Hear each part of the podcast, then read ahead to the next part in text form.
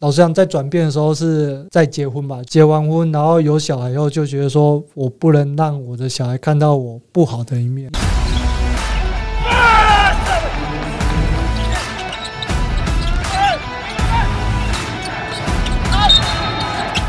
话题人物对号入座，坐哪里？球场第一排耶！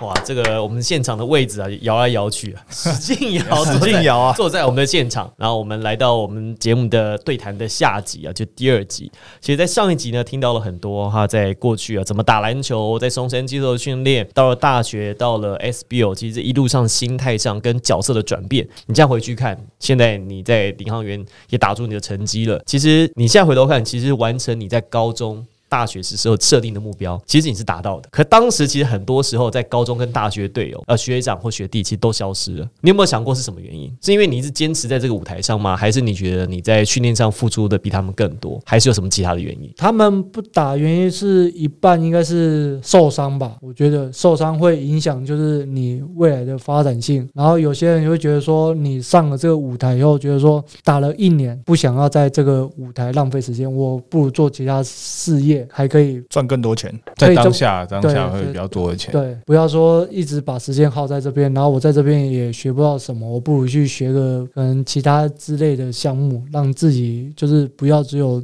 篮球这一块、体育这一块，对，往其他的行业去发展。可能是我在台银拿两万五之后，你怎么没这样想？我不知道哎、我那时候想法比较单纯吧，就是可能说有这舞台，然后又有薪水可以领，我就先先去试试。想说我既然头都起了，我就一定要打出一个名堂来。嗯没有说一定要打出名堂来，就是那时候目标没有设得那么远，就觉得说先先求有，对再求好。对，先会不会也是因为他他的选秀是落选的，然后难得有可能有有球队跟他接触，说愿意接受他的话，那他觉得想去试试看，会不会是这样？就还是很想打对样。，有还是有这个机会加入这个舞台。应该算是这样，因为毕竟你南部，我是从台南上，我就觉得说不想要辜负就爸妈的期望嘛，就是想要说在台北就闯闯出一片天嘛，然后刚好就是这几年有打比较好的成绩，然后回馈给爸妈，对，哎，那你爸妈有来看过你比赛吧？一定有啊，桃园怯场，哦，对，我想起来了，因为那那个那天是颁 MVP 嘛，对不对？他还有他儿子嘛，嗯然后他的爸妈一起来嘛，那天怯场打超烂，怯场，然后隔天打超好的，对，那时候在季后赛，去年季后赛吧，对梦想家，然后在桃园巨蛋，然后第一场就是可能不知道他们要来，然后他突然来，害我吓到，然后 惊喜变惊怎么怎么怎么会，没跟你讲呢？还是故球团说故意说啊，不要跟他讲，惊喜惊喜！惊喜，然后变变惊吓。没事，尤其是女朋友，没事不要随便给男朋友惊喜啊！不知道吓到的是谁啊？真的哦，你不要吓到他，吓到自己，这不好说，不不好说，但那天是吓到阿瑶了，对对对，那没关系，隔天阿瑶就吓到球迷，很隔天马上大爆发。强强势回归。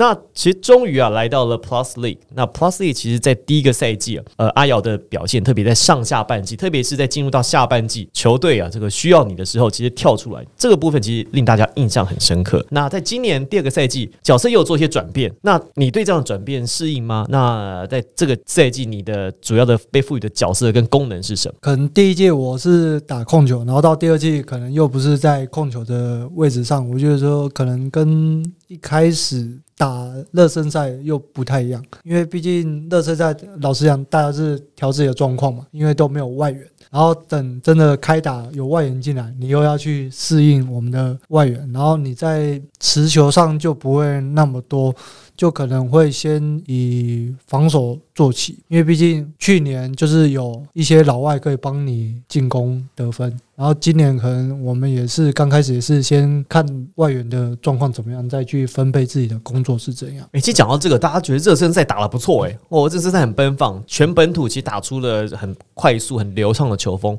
反正加入外援之后，其实龙哥也有讲啊，说感觉上现在好像两批人在打球，呃，本土一批，外援一批。那磨合上有一些状况啊，确实还需要点时间。作为球队领袖，你可能会担任一些沟通的桥梁，比如说，诶，跟学弟说啊，没关系，我们先做好哪个部分，跟教练团，然后可能也把学弟的意思带给教练团。你现在有担任这样的工作？我现在会跟学弟讲说，在球场上你要做什么事情，或在防守上你要怎么站，会让他们就是一上来就不会说教练要我做什么，我觉得啊会忘东忘西。我觉得先不要这样，先把这种东西撇撇开话题，就是说你在上场之前，在练习的时候，我就会跟你讲说进攻上面要怎么做，防守上面要怎么做，让你在比赛的时候比较好去进入那个比赛的节奏。欸你现在开始都守洋将哎，我没办法啊，人家请的洋将不是小老外就是前锋的，我又不得不守。哎呀，你在那个你们开幕周的时候被法师弄那一动了一，下。一开我一开始以为说是拐打到你下巴，就发现不是，你一直捂着眼睛，到底怎么回事？我一开始以为他是鼻子还是哪边被抠我到，们以为是鼻子，我以为他是一个拐子挥到他鼻梁可能撞断，或者是下巴可能把整个撞到，抠到所以他这个整个起不来，因为感觉他都好像是他倒地躺在地上的那个感觉，好像是被下勾拳猫到那种感觉。可是他发现不是，你一直捂着眼睛。我我也不知道为什么，可能我那时候在守他的时候，他要去跟布拉做 hang off 吧，就是接球的时候，然后可能没接掉，然后到篮下的时候又跟我身体碰撞，然后可能有一些恼羞，然后就手部动作就比较大一点，然后就往我脸上挥下去，然后殊不知他手指直接戳到我眼睛，我当下超痛，他是整颗眼珠戳进去那种，还还蛮大力的。毒牙你，哎真的。工程师也不是用这一招法，用骨爪来打眼睛。九阴白骨爪，啊当下你看不会看不到吗？还是模糊吗？还是怎么样？老实讲，那时候在第四节，我应该是说在第三节后半段剩一分多的时候，我就下去休息。然后在第四节，教练问我可不可以的时候，其实那时候我是不可以，因为我是看就是远方，我看出去是可以，然后如果要近看，然后对焦完全不行。真假的？我完全是你有你有没有近视？你有戴隐形眼镜吗？我有近视，可是我不戴隐形眼镜，啊，真假的？怎么这么？那你近视几度？对啊，你有很深吗？应该现在有三四百吧。那蛮深的哎、其实会是模糊的耶。对啊，你你这样投篮不带你，你就觉得比较感觉，就是 感觉篮筐特别大。我我是一边比较重，然后一边比较没有那么严重，对，就觉得说不喜欢戴隐形眼镜。不喜欢有东西在你是眼睛里、啊。不喜欢打球戴隐形眼镜，还是本来就不喜欢戴隐形眼镜这个？从来没戴过，所以你都戴眼镜？我戴他开车会戴眼镜啊？就那当然啦、不然他妈撞到了三四百度哎、你在开玩什么这么玩笑啊？哎老老打球也不是开玩笑的、我开车戴眼镜也不常不常戴，真的假的？这是真的，你不要开玩笑、欸，大哥。我我说真的，真的，你们打完球都很晚呢、你知道吗？他已经习惯那个模糊的世界的模啦。模糊比较美，是不是？哎、那你们试过戴眼镜或戴隐形眼镜投篮，搞不好更准呢、因为你记不记得之前有一个新闻，Curry 还是谁，NBA 有一个球员，他本来就是没有那么准，然后他戴上眼镜说：“哎呦，这么清楚啊！”突然间变很准。哎，这我可以试试哦。你不会现在才有人提醒你要做这件事吧？没有啦，就是不喜欢去戴，哦，因为不喜欢就是尝试那种，就是把东西放眼眼睛，因为以前没有这会怕会怕对，会会会会怕会给他给他，那那一开始都会很恐怖，会觉得说哇塞，所以说我之前投进都是蒙进的。哎、你真的是蒙进的，那真的是蒙进。不是讲到蒙进的，你那个三分球对啊才是蒙进的吧？你那个最短的哎、三分球啊、对你那个到底怎么回事？你是真的是本来要传，是不是？呃，我那时候原本是要就是第一时间想送给我们的队友俊祥，然后结果阿吉就是猜到我的套路，然后我就不得不 不往篮筐不得不收球。对我我那时候已经收球准备要传的时候，他刚好又往他那边走，是去守他，然后就啊我就他在空中，他已经在空中对，我那。时候就灵机想一下说啊，算了，我先往往篮板丢一下，就学 NBA 说你想要打篮板回来自己捡，对对不对？对，类似这样，然后殊不知 打到框直接弄进。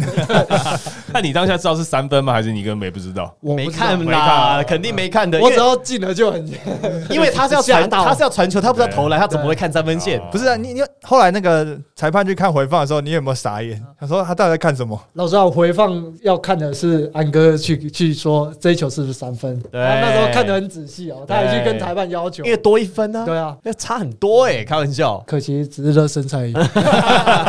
没关系。其实，在开季呃前面两三场比赛的状况啊，其实起伏比较大。一般也觉得说跟球队的这个目前的定位角色还在运作，其实有关系。其实过去啊，你也碰过类似的状况啊。开季其实三场比赛的这个命中率其实起伏比较大嘛。现在前三场比赛命中率其实都很低啊，其实大概都只有二十六趴左右，那三分线也只有二十趴，所以这个时候起伏真的是还蛮大，跟热身赛比起来真的是有一点落差。有在做调整吗？或者是怎么样去跟心理自己心理建设？怎么样喊话？有没有做一些特投的菜单？我觉得人生都是有起起伏伏吧，你要去如何最短的时间调整，跟去年一样的时候，就是要自己要求一下自己，就是说可能在练球的时候多去，可能练完球后多投一点篮，或可能在练球前就早一点来去投篮，让自己的稳定性再更稳一点。因为毕竟现在的持球权没有像去年的来的多，可能在大多数时候在外援会比较多一点。可是我们通常要接到球都是剩五秒、四秒、三秒，所以说等于是在拆炸弹的赌博性啊。所以说你这个这种命中率要高，真的是蛮难。那有没有去拜拜了？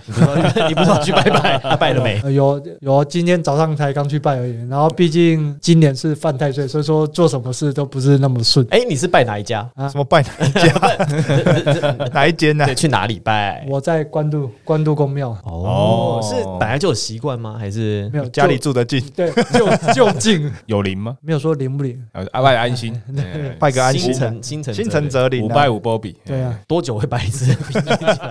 呃没有限制，就是可能你觉得想拜就去拜，然后或可能你最近很不顺的时候就去拜一下，这样啊没有说一一定说规定说一个月去一次，一个月去两次这样，上一次拜是什么时候？两三个月。很平，那很频繁呐。你两三个月前是拜什么？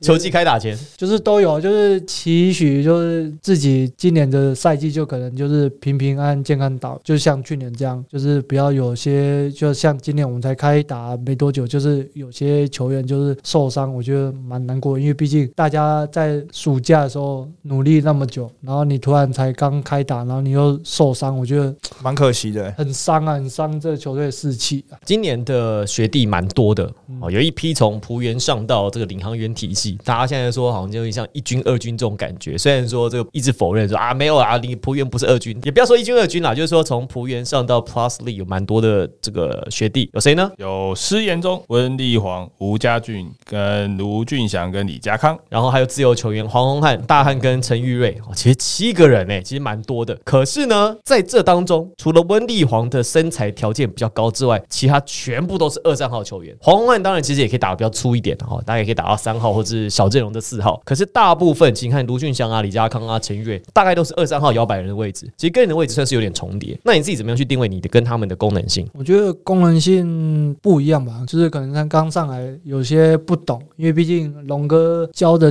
体系会比较细腻一点，可能有些年轻人在理解上面就不会来的那么快。所以说，当我们这比较资深的球员就会去跟他讲说，教练团现在想要的重点是什么。那龙哥他在执教上面，因为这一季换龙哥，他讲了很多，比如跑轰啊，或者是细节啊，或者是一些观念的东西。那你觉得差别最多在哪？就跟以是得到嗯得到最多的部分像他常常在场上，我们都会听到说，把事情做简单一点。那这个到底是跟之前有什么落差？简单一点，就会觉得说，就是球不要在一个人的身上拿太久。哎、没事没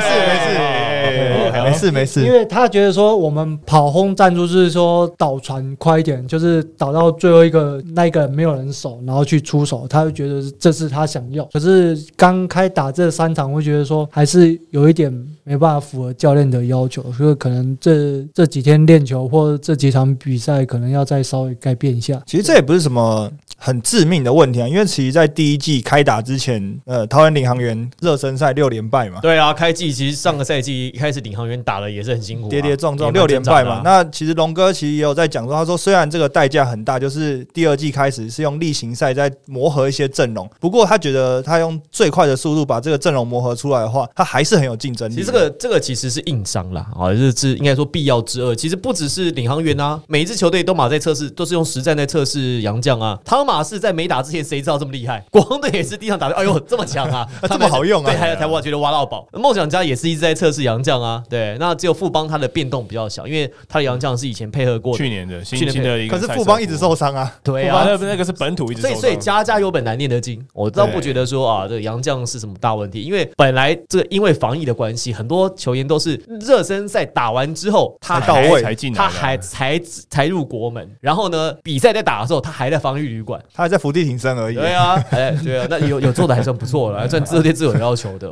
好，那其实我们讲到洋将，那 Plus E 有一个蛮特别的赛制，就是第四节的时候只能有单洋将。这个赛制呢，因为照黑哥的说法是，他说希望提升本土球员，因为毕竟未来在中华队也是只有一个洋将嘛，他希望能够增加本土球员在第四节或是关键时候的一些决策能力。因为这个赛制在上一季你算是一个最大的受益者，因为在第四节你有很多次关键时候跳出来嘛。那你自己怎么看说第四节只能用单阳将这个赛制？我觉得这个帮助就像黑哥就说，可以帮助本土的提升，就是在后半段，就是在决胜的时期让本土跳出来，而不是说我们是靠外援在赢球这种方面。我觉得这种会让本土的信心会更上一层楼，然后让本土的说啊有外援，我就等于说这球队有资深球员，我就靠资深球员在打球，不是这样。那你这个球员就往往都没法进步。所以你觉得在这样子的赛制底下，真的能够本土球员去进步，或是敢做决定？我觉得会，因为在关键时刻的时候，可能教练也会下达命令，不管对方还是自己的，就是说把老外不要让他接球，然后到后面接球一定会是本土比较多，所以说到后面决胜一球或两球的时候，都往往都在本土的手上，然后就关就看你有没有进而已不，然怎么会第四节都在放使劲摇？一直放放到我都把他心烦了。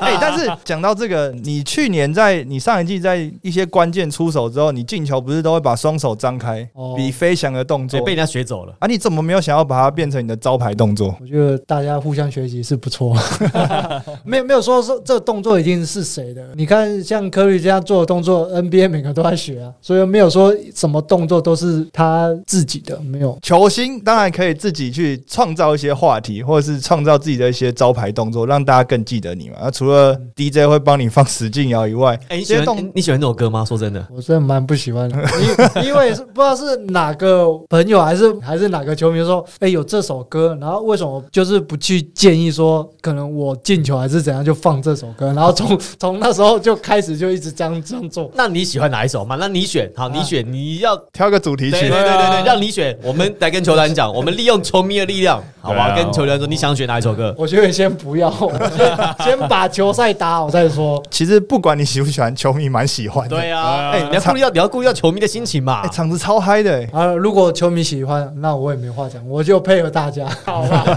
心态转念嘛，对不对？你现在成熟，你现在你现在你现在很好相处的，对对对。而且起飞的动作其实也很适合领航员的球队形象啊，你就多飞一点啊。近期没进，没办法飞。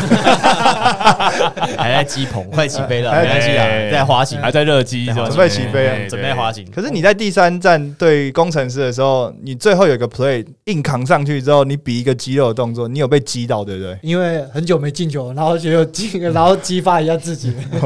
因为老实讲，这两场比赛真的比较低迷一点吧，就讲说提升一下自己的士气，那看让就可能下一场会不会再更好一点。不过还好啦，这个之后的比赛其实状况越来已经越来越好了，所以其实本来调整就是这样，赛季本来就是高低起伏，家家有本难念的经。有人碰到伤兵啊，有人是外援不来，啊，有的是搭配不起来，有的是本土呢这个一直投不进，其实大家都有自己的问题嘛，其实就球赛好看就是这样啊，跟人生一样，就对啊。就大家互相发生问题，然后互相看怎么解决问题就看汤马斯能厉害多久？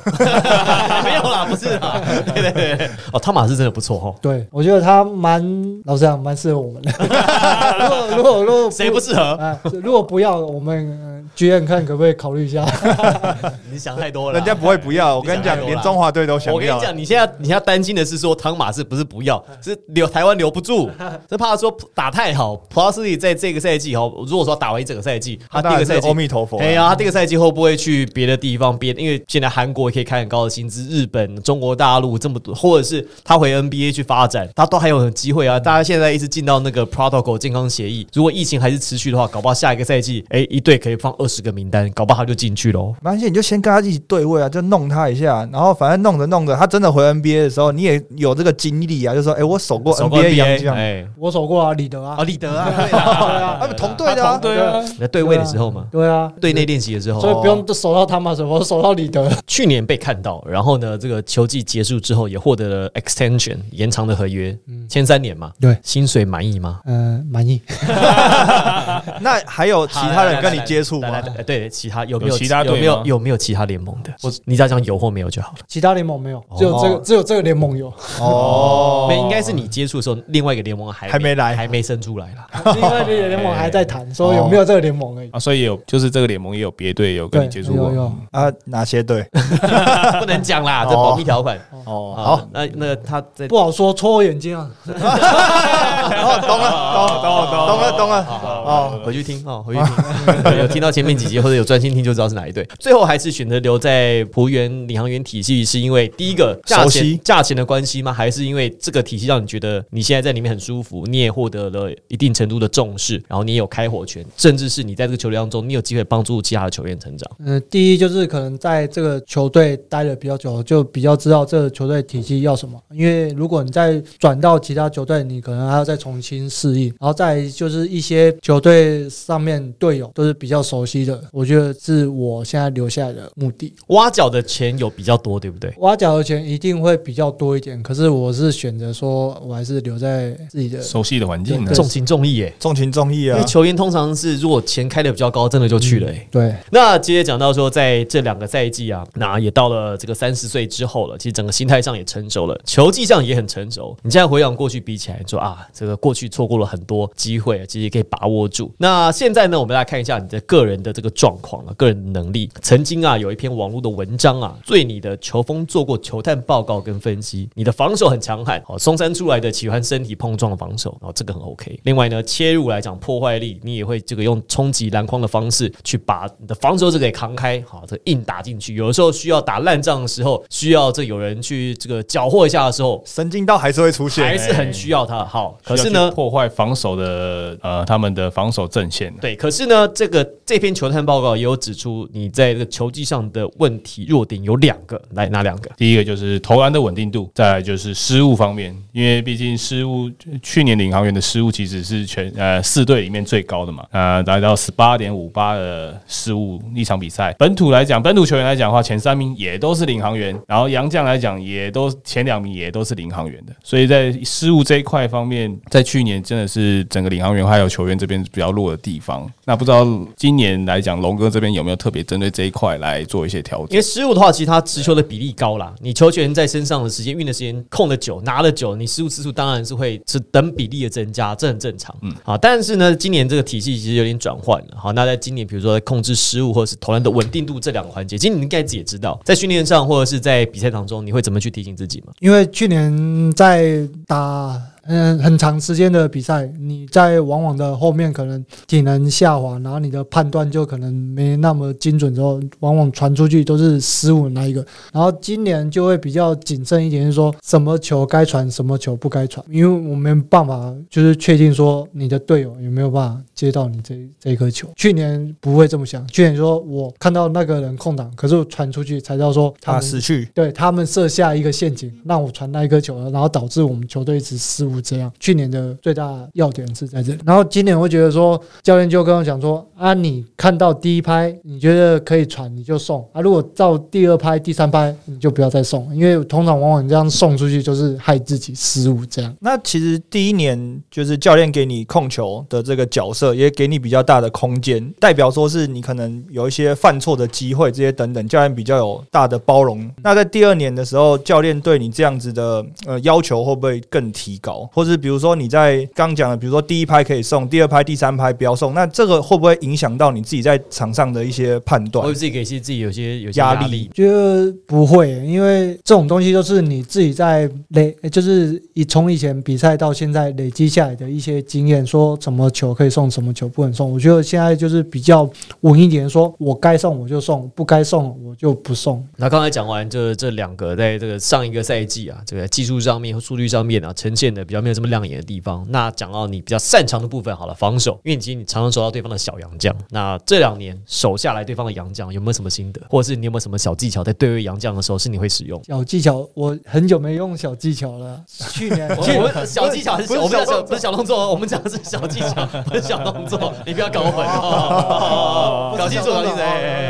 其实没什么技巧，就是让就是去年的，如果我守到他个老师的话，就尽量让他减少接球的时间，就是尽量能让他不接是最好的方式。可是这种事情是蛮难，就是如果接到以后，就让他的投篮啊、上篮就是不要那么的顺，让他的就轻松，就是得分、投篮或者上篮这样，就是那时候的目标。那除了塔克老师呢？今年你收到很多锋线呢、嗯哦，你看你说像对工程师收到法师，然后像对呃梦想家的时候会收到 Boy 的然后对富邦的时候有时候会收到新特利哦，这些都是今年你会面对或者是已经碰到的对手。那这些小然后这样的状况是，他的身材可能就对位比你高大，嗯，哦，体型也比你好，他就不像塔克老师啊，塔克老师不知道不太会跟你身体碰撞啊，不太跟你弄啊，反正我就投嘛，我就运。可今年碰到会有更多的身体碰撞，那像你这也是眼睛被戳到了，啊，被法师眼睛戳到，你搞不好以后莫名其妙轮转轮转，还要去扛到辛巴。对哎，啊，那有啊，有啊，上一场就有了，就对位到，然后你应该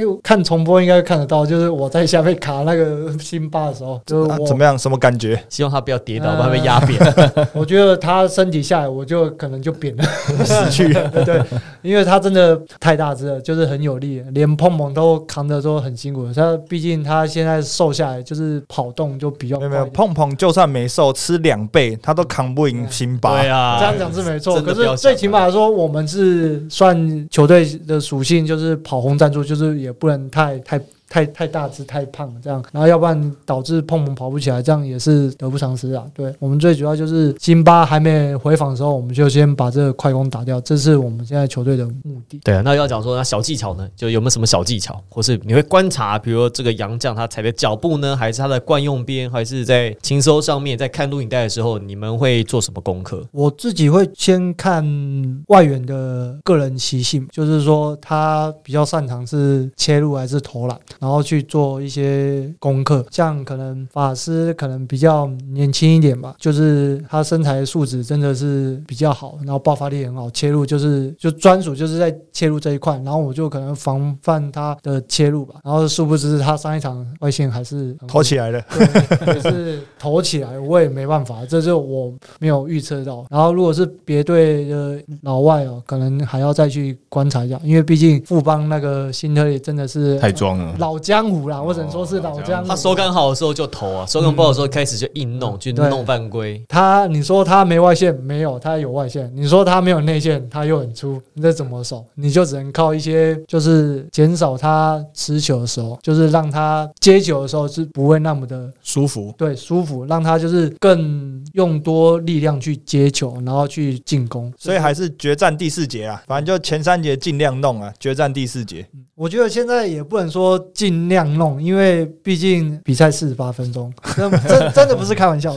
我觉得现在是要保留就是一些体力，因为你前三节你真的是毛起来去弄了，去进攻去防守。我觉得刚开始刚上来的球员都没办法习惯这种强度，因为他会觉得说，哦，我难得有这个舞台，然后教练用我，然后我上来全力以赴，哇，亢奋啊！或者到第四节完全是没力，这是真的。所以你第一次体验到第四节没力，你有吓到吗？那时候第一节不是打完一半会有 TV 汤啊，哇塞！我打完我说怎么还有一半的时间？通常的我是打完的时候差不多剩三分钟、两分钟、两三分钟，已经这下结束了，对对，就结束了。现在还有六分钟，七分五十八秒啊嘞嘞，真的不是开玩笑，所以说我现在什么时候该用力，什么时候该省力，就是要去分分好。开始比较聪明。经经验啊经验开始有经验了，因为其实你会发现，今年很多年轻的球员，无论是转换联盟，或者是从 SBL 上到 Plus League，其实在一开始的时候，其实冲很快欸都碰到受伤的问题。嗯那他们其实很就是很冲，你不懂得收。那你如果说一直用这样子七分力、八分力，甚至十二分力在跑在跳，你那个时间没办法拉得很长。你还是用这样的强度打到第三节、第四节，当你疲劳的这个状态发生的时候，你受伤就来了，大概就是这样子。对，还有一个问题啊，比较好奇的是亚瑟士的代言，哇，今天看你在全身，我们没有说我们没有说制度跟叶配哦，要也是可以啦还是可以，欢迎来但是我们先 我们先说是不排斥。哦，那是因为阿瑶很特别的是，他这个全身的装备是亚瑟士。通常台湾呢穿的不是 Nike 就是艾迪达最多嘛，对啊，然后也有一些 Under Armour 这三大品牌。那我们以前一起打球的朋友呢，有几个人是穿亚瑟士的，说亚瑟士的鞋子很好穿，说跟东方人的脚型比较合。毕竟它是日本的品牌嘛。对对，那你以前也是穿 Nike 的为主的嘛？我其实两呃，艾迪达和 Nike 都有穿过，都有穿过高中在松山高中是 Nike 赞助的啊，文化是艾迪达，对，文化是艾迪达，所以两种款式我都有穿过，所以觉得差别性没有以前的鞋子啊，我觉得差别性就差不多。对，然后自从我就是接触亚瑟士的时候，我觉得说它的抓地力，嗯、怎么讲，就是很扎实、很稳啊。当时跟呃亚瑟士怎么会搭上线呢？是他们来接触你吗？还是呃，也不算接触，是刚好一个因缘下，就是我们那时候在福原第五冠的时候，然后我们打冠军后，我们有去看一个棒球比赛，我忘记是什么时候，如果哪一场忘记，然后就刚好有一些一个亚瑟士的公司的弟弟，然后看到我，然后他姐姐在里面上班，然后结果他就就问我说有没有兴趣说接触这个品牌，然后我说可以啊，我们就聊聊，先聊先聊看看，然后之后的事再说嘛。之后我就去公司聊一下，然后他就说我先寄几个鞋子让我穿看看，试试看看。然后我一开始穿，我觉得一开始有点不适应，可是后来又可能有一些改款，然后越做越让我觉得说越来越好穿。有没有想过？因为其实现在在 SBO 呃，现在在 Plus E 当中有联名款的球员其实不多哎、就是你的鞋子上是跟你联名的这个球员不多哎、你是是克制化球鞋。对啊，你是其中之一耶。你有没有想你你有想到有这一天吗？就是你当时在高中、在大学，或者是刚进 SBO 跟台银签下这个两万五月薪合约之后，你有想到有一天，哇塞，球鞋代言合约我约有我自己的联名款还有一个哎。人自己的人像在鞋子上。对啊，其实台湾没有几个人有哎、你有想当时你有想到说有这么一天会发生这个事情吗？我觉得不可能发生在我身上的事情，因为会看到这种就是有联名款这种东西，就是可能在国外比较多。可是这种东西可能近几年大家在 Nike 上面就是有在开发说，哦，给一些就是比较知名的球星，然后去做这种这种鞋子，然后让他做收藏，然后然后结果说亚瑟士也蛮有心的做做给我和其他的队友，就就是签亚瑟士的人有做这些事情，我觉得蛮蛮好，就让我们说亚瑟士对是对我们是有用心的，对。所以他那时候是你他要做那双刻字鞋给你的时候，是你不知道吗？就你收到才知道。他没有第一时间跟我们讲，是说后来跟我们讲的时候是说我们有做一个刻字的鞋子给我们，我们就觉得哇塞，也太用心了吧，呃完全都不会有想到说有这一天，或者说有专主说你去年打那么好，然后就把它印在鞋子上这样。你的人生处处充满惊喜，你 你做的事情都是最后被告知的，包含包含在颁奖，包含的鞋子，一开始都不知道，都被蒙在鼓里，那也蛮好的、你的那至少这是是惊喜啊，真它不是惊吓好，那最后呢，我们要问一下阿瑶了，因为每一个来宾呢，我们都会问他这个问题，就是毕竟是球员哦，从小时候开始打到现在，算一算也二十年的时间，这段期间篮球教会你什么？作为个人，不一定是作为球员。教会我什么？就是不会走歪路吧。